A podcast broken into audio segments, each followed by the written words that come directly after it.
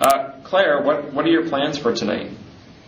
Well, tonight, first of all, I'm going to head back home and take a nap because I've got a big night ahead of me. So I'm going to be going out quite late, about 11 o'clock, so I'll need my energy.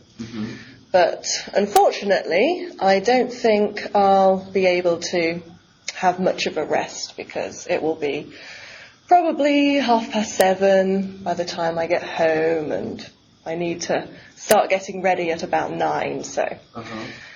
hour and a half max. What, So, actually, what do you do to get ready when you go out? um, well, have a shower, get changed, and then play some games. Okay. uh, what games do you play? Well, um, we've recently acquired a pack of giant cards, Uh-huh. so we'll be playing some some card games with the giant cards. Okay. Like, do you, can you give a, you know, a specific game that you play? well, I don't know if you know the game Play Your Cards Right. No, no. How, how do you play? it's it's actually a TV game show. Uh-huh. We take it from that, and it's very simple. You have a row of cards that you can't see, and you turn over the first one, and you have to say whether it's the next card is going to be higher or lower.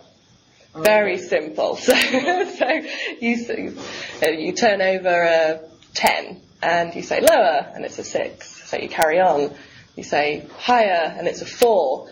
And then if, if you're wrong, so as you can imagine, then it's very easy to go wrong. Yeah, yeah, yeah. Wow, sounds like a good game.